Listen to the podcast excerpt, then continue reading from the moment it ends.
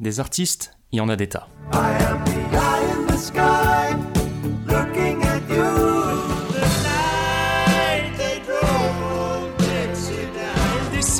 de la montagne sur un chariot chargé de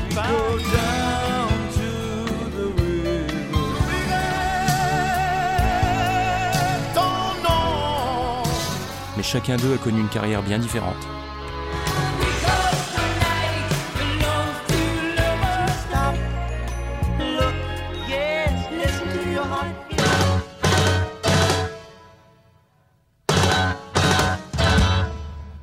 Il est peut-être temps d'en reparler un peu.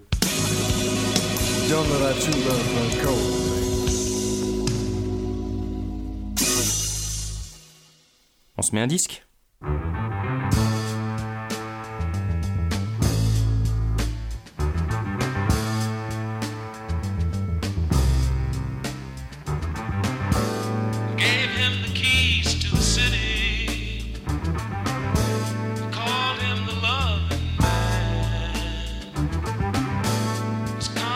T'as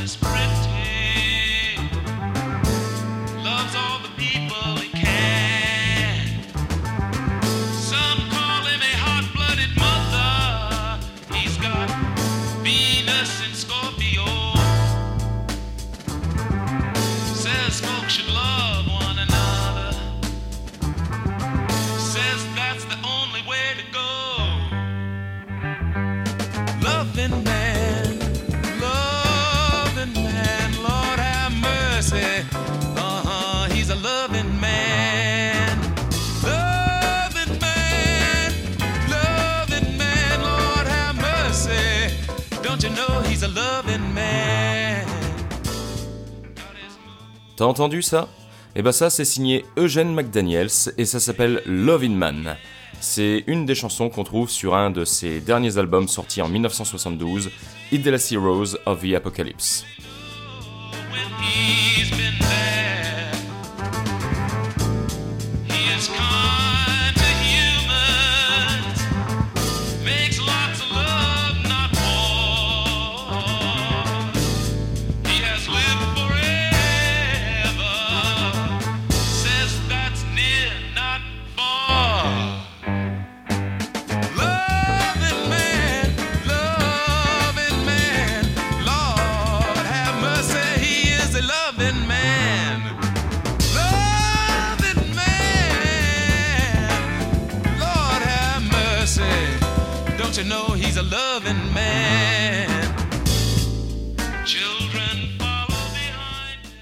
Eugene McDaniels, c'est un nom qui parle plus forcément à beaucoup de monde aujourd'hui. En tout cas, c'est pas le genre de mec que tu t'attends à entendre sur euh, Radio Nostalgie. Pourtant, c'est un homme qui a apporté pas mal de casquettes depuis la fin des années 50 et qui a eu une certaine influence sur plusieurs artistes connus. Et certains de ses albums ont désormais acquis un petit statut culte bien mérité.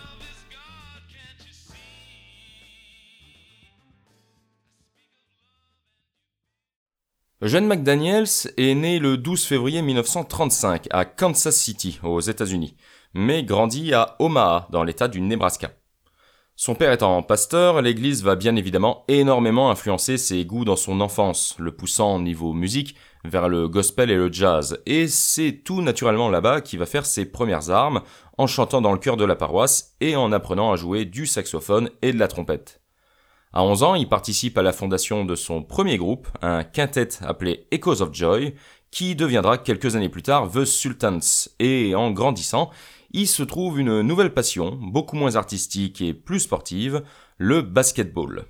Il se révèle d'ailleurs être un excellent joueur au lycée, mais l'appel de la musique est le plus fort, et une fois son diplôme en poche, il s'inscrit à l'université d'Omaha, puis au conservatoire de musique de la ville. En parallèle, le groupe est repéré par Johnny Otis, un célèbre musicien et compositeur américain de l'époque qui a contribué à populariser le rhythm and blues et qui a inspiré des artistes comme Ike et Tina Turner. Celui-ci va leur proposer de le suivre jusqu'à Dallas et là-bas, il va leur faire enregistrer leur premier single. On est à ce moment en 1954 et le quintet va en tout enregistrer 4,45 tours pour le label Duke entre 54 et 57 qui ne marcheront pas vraiment. Plus deux autres enregistrés à New York en 55 sous le nom The Admirals, pour le label King, apparemment pour essayer de percer aussi sous un nom différent. Si Eugene McDaniels ne tient pas le lead au niveau du chant sur la majorité des chansons du groupe, ce rôle étant dévolu à son comparse Willie Barnes, il est néanmoins le chanteur principal sur quelques titres comme Baby Don't Put Me Down, My Love Is So High et Give Me Your Love.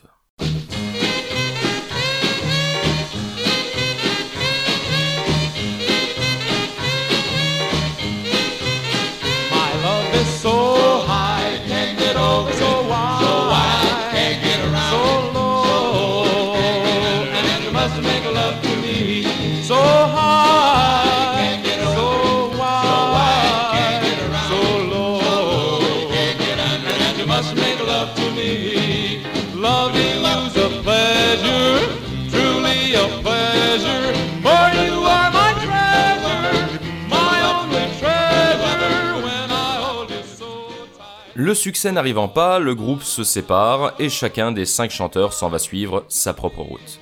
McDaniels, lui, va rejoindre un nouveau groupe, les Mississippi Piney Woods Singers, avec qui il va tourner et arriver jusqu'à Los Angeles, où il va faire la rencontre de Les McCann, un chanteur et pianiste de jazz avec qui il partage sa passion pour cette musique, et qui commencera à se faire un nom quelques années plus tard, en particulier en 69, avec la sortie de son album live Swiss Movement et avec son interprétation en duo avec le saxophoniste Eddie Harris de la chanson Compared to What, une chanson écrite justement par Eugene McDaniels.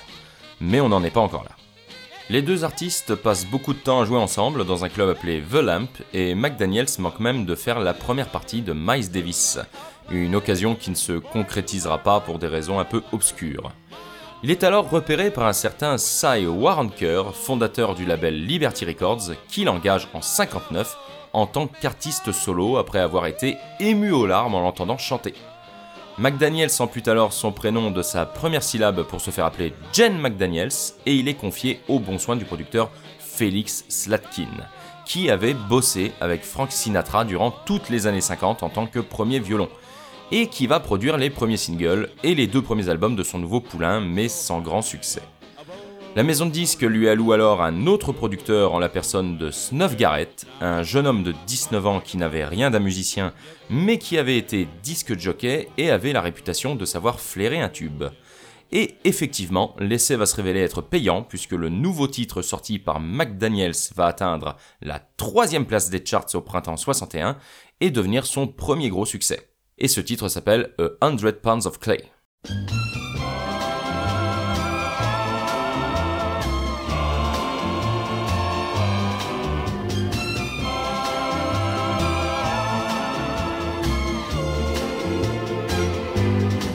He took a hundred pounds of clay and then he said, Hey, listen, I'm gonna fix this world today. Because I know what's missing. Then he rolled his big sleeves up and brand new world began. Le succès va être considérable puisque la chanson va devenir disque d'or et qu'elle sera énormément reprise pendant les années 60 et même adaptée en français pour Johnny Hallyday sous le titre Avec une poignée de terre, toujours en 61. Pourtant, il s'avère que Jen McDaniels n'aimait pas la chanson à l'époque, qui trouvait trop simple et pas assez jazzy. De manière générale, on peut même dire que la collaboration avec Snuff Garrett s'est mal passée, puisque les deux hommes n'avaient pas la même approche de la musique. McDaniels voulant lui s'orienter vers quelque chose de plus jazz, dans la veine de ses idoles Miles Davis ou John Coltrane, quand Garrett cherchait lui tout simplement le tube. Parce que oui, petite parenthèse, durant toute cette période des années 60, McDaniels n'a été qu'interprète et n'a composé quasi aucune chanson. Il était donc fatalement soumis au titre qu'on lui proposait, dont A Hundred Pounds of Clay donc, écrit par Bob Elgin, Kay Rogers et Luther Dixon. Pour autant, comme j'ai dit, la stratégie a été payante, puisque le 33 tours qui a accompagné le single a lui aussi bien marché, et McDaniels a ensuite enchaîné plusieurs autres succès durant les années qui ont suivi, toujours sous la direction de Garrett, et il a chanté des titres d'auteurs comme Burt Bacharach ou Carole King. On a même pu le voir jouer son propre rôle et chanter dans un film de 1962, It's Trad Dad, en compagnie d'autres artistes comme Chubby Checker ou Del Shannon. Seulement, à partir de 1964, sa popularité commence à décliner face aux nouveaux chanteurs soul qui émergent, comme Otis Redding ou le duo Sam and Dave, dont le style plus brut vend un peu plus de rêve à la jeunesse que celui d'Eugène, plus pop. De fait, après un dernier album en 66 appelé The Facts of Life, il quitte finalement la maison de disques Liberty pour signer avec la Columbia, chez qui il sortira une poignée de singles qui ne feront pas beaucoup parler. Il se tourne alors davantage vers l'écriture et s'investit dans la cause noire et les mouvements civiques. C'est à cette période qu'il écrit la protest song Compared to What pour Les McCann, qui apparaît pour la première fois dans une version de 2 minutes 30 sur son album Les McCann Plays the Hits. On est bien loin des 9 minutes de la version live dont je t'ai parlé tout à l'heure, qui sortira 3 ans plus tard et qui se vendra à plus d'un million d'exemplaires. Toutefois, en 1968, la mort de Martin Luther King est un coup de massue pour lui, à tel point qu'il quitte les États-Unis pour le Danemark et la Suède pendant 3 ans. Là-bas, son travail d'écriture va se faire encore plus engagé et il revient aux États-Unis en 1970 pour enregistrer son tout nouvel album chez le label Atlantic, Outlaw, cette fois-ci sous son vrai nom, Eugene McDaniels.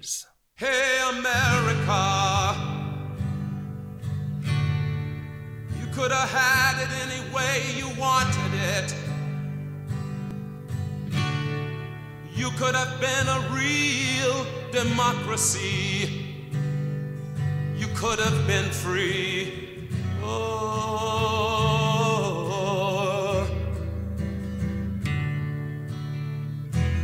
Hey, America. Could have had me for your friend and not your enemy. Through your perversion, you insist I have to be your enemy.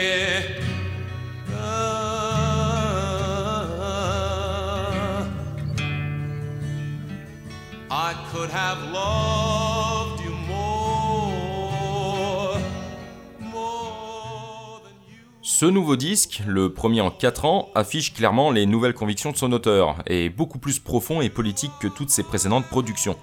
Même pas besoin d'écouter l'album pour s'en douter, il suffit de regarder la pochette, sur laquelle on voit McDaniels tenir une bible et un flingue, ainsi qu'une femme noire qui porte des cartouchières et un homme blanc avec un fusil à côté d'un crâne. C'est déjà assez parlant, mais en plus de ça, McDaniels a également fait rajouter juste en dessous de son nom son nouvel épithète.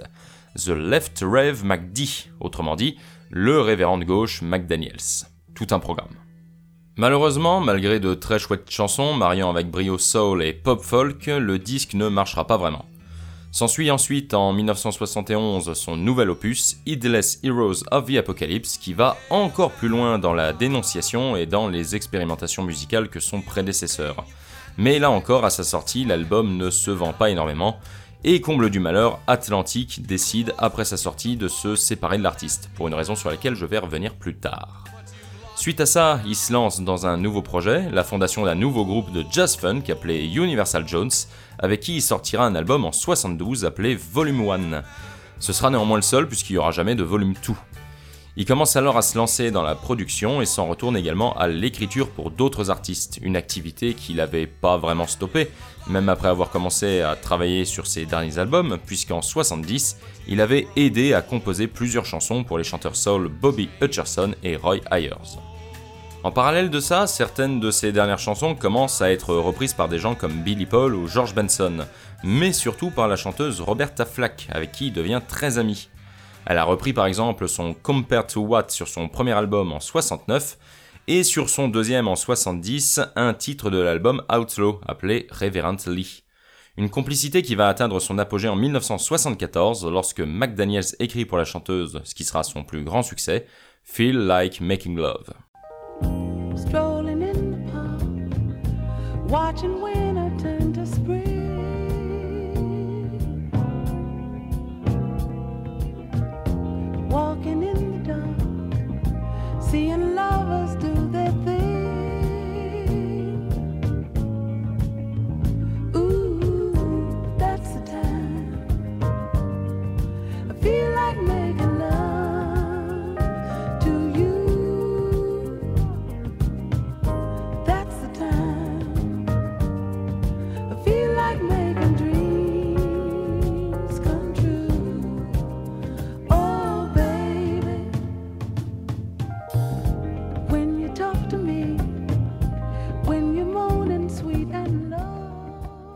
La chanson atteint la première place des charts et est nommée trois fois au Grammy dans les catégories enregistrement de l'année, chanson de l'année et meilleure performance vocale féminine.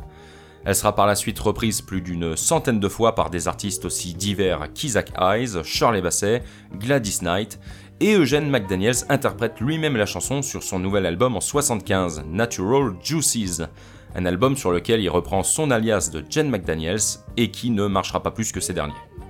Après ce nouvel échec, le chanteur ne sortira plus d'album sous son nom avant 2004 avec la sortie de Screams and Whispers.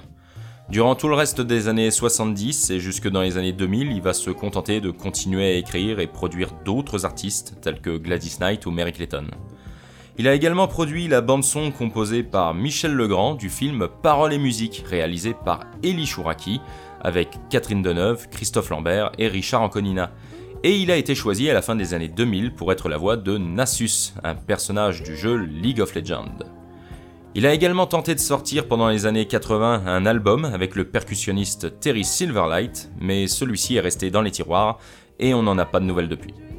Globalement oublié du grand public durant ces années-là, c'est la scène hip-hop qui va démarrer le travail de réhabilitation de sa carrière dans les années 90, en samplant pas mal de ses chansons et en le voyant comme une sorte de père spirituel de ce courant musical.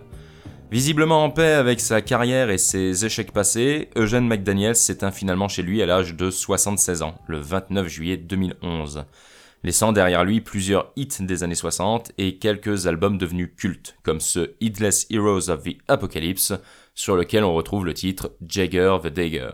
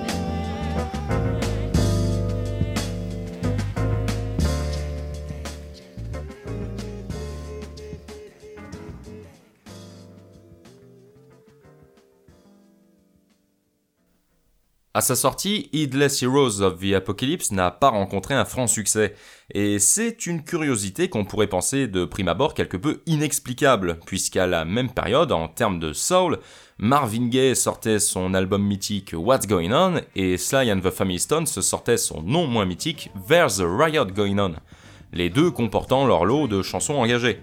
C'était la période qui voulait ça, et encore je parle que de soul et funk, puisque plein d'autres artistes d'autres courants à cette époque sortaient des disques qui avaient tendance à parler d'injustice et de conflits sociaux, et le public leur prêtait une oreille extrêmement attentive. On peut donc en conclure que ça doit pas être le propos politique qui a fait fuir les acheteurs. On peut éventuellement un peu plus se pencher sur la musique, qui, contrairement à celle proposée par un Marvin Gaye, était peut-être un peu moins accessible. Eugene McDaniels a composé un album à tendance soul psychédélique teinté de jazz et de folk, le tout sur un tempo relativement lent. Un mariage détonnant qui peut en laisser sceptique certains, d'autant plus que McDaniels ne chante plus exactement de la même manière que dans les années 60. Son timbre sonne beaucoup moins optimiste, il a des intonations limite rap par moments, et il en émane une certaine forme de sensualité et un côté plus brut qu'autrefois. Toutefois, les expérimentations musicales et les voix atypiques étaient également monnaie courante, donc euh, bon, ça doit pas non plus être ça qui a rebuté les gens. Et en fait, il est possible que c'est peut-être pas du côté artistique qu'il faut chercher.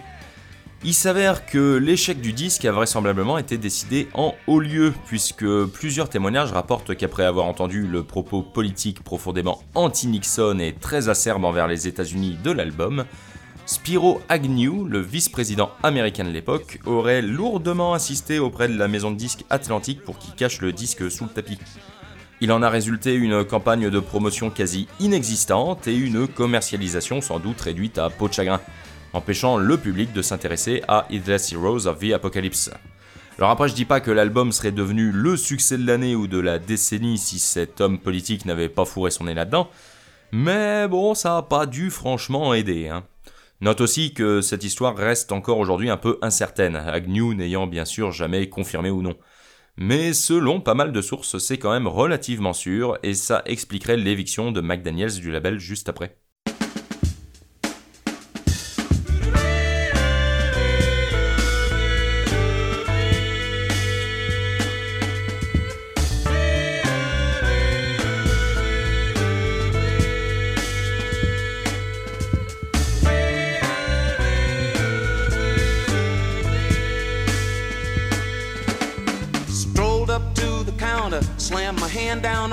Cashier and said, Excuse me, please. But I bought this can of pineapple the other day. When I got it home, it was a can of peas. God damn. If I'd wanted those, I'd have picked my nose and strolled on in the back to the vegetable freeze. Uh huh. Just then, the supermarket manager hit me from behind, brought me to my knees, y'all. I got the supermarket blues, and it's really much more than I can ever use, yeah.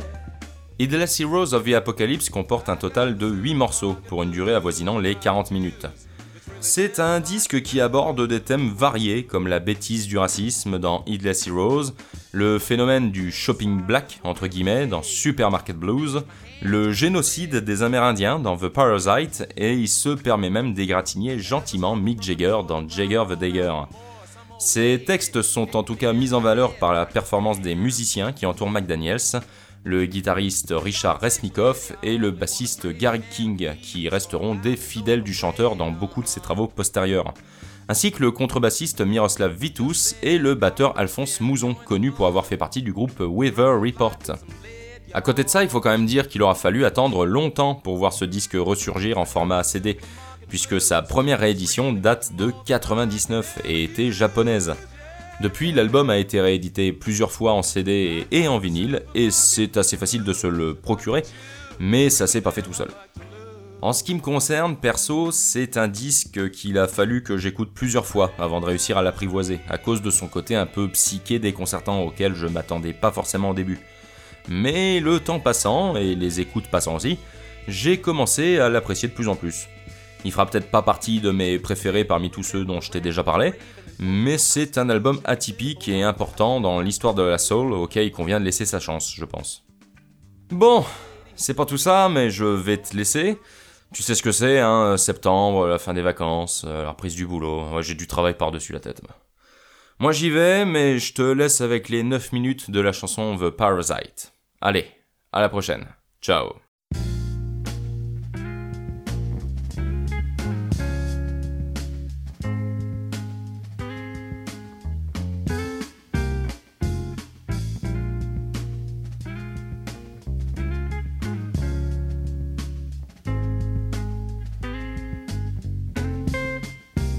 They landed at Plymouth with a smile on the face. They said, We're your brothers from a faraway place. The Indians greeted them with wide open arms. Simple minded and trusting to see through the charms. Ex hoodlums and jailbirds with backgrounds of crime. They had a chance to breathe freely for the very first time.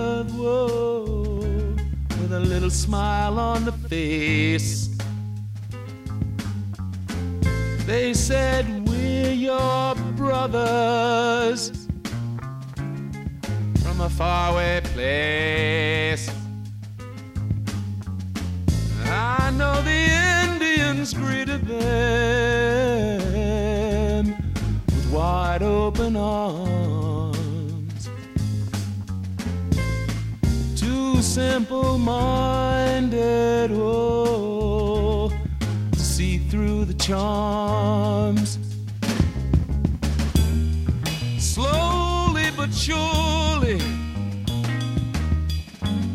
In came the forked tongue to trick those who trusted.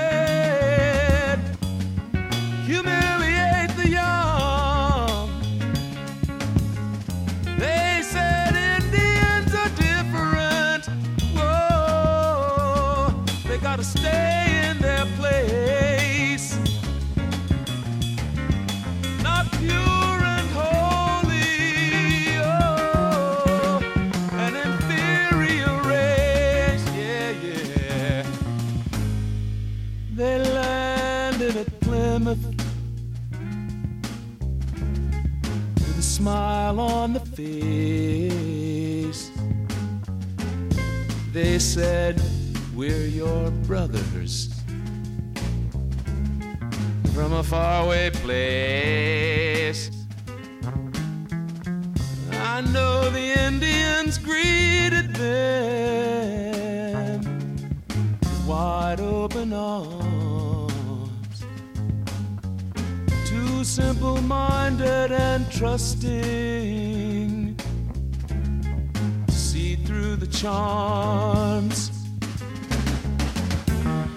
In came the religions, the liquor, and the guns. They claim.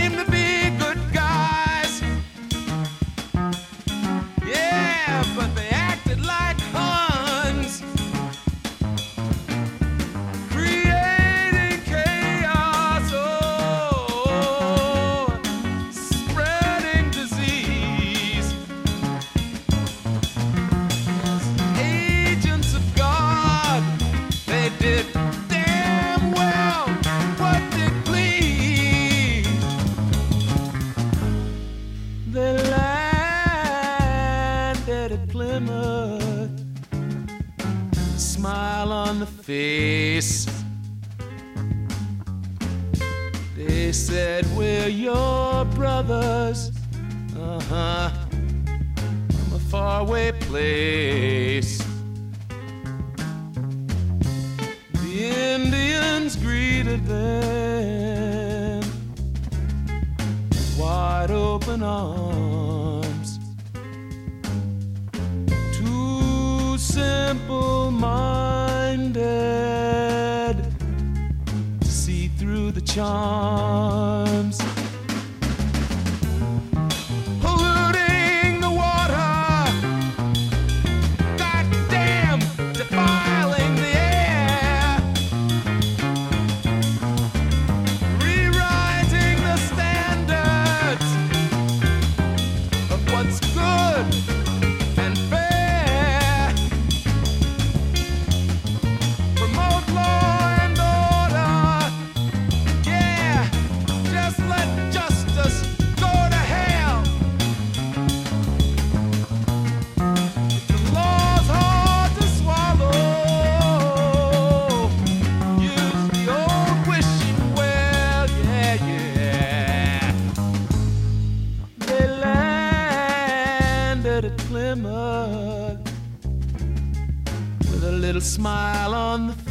face. They said,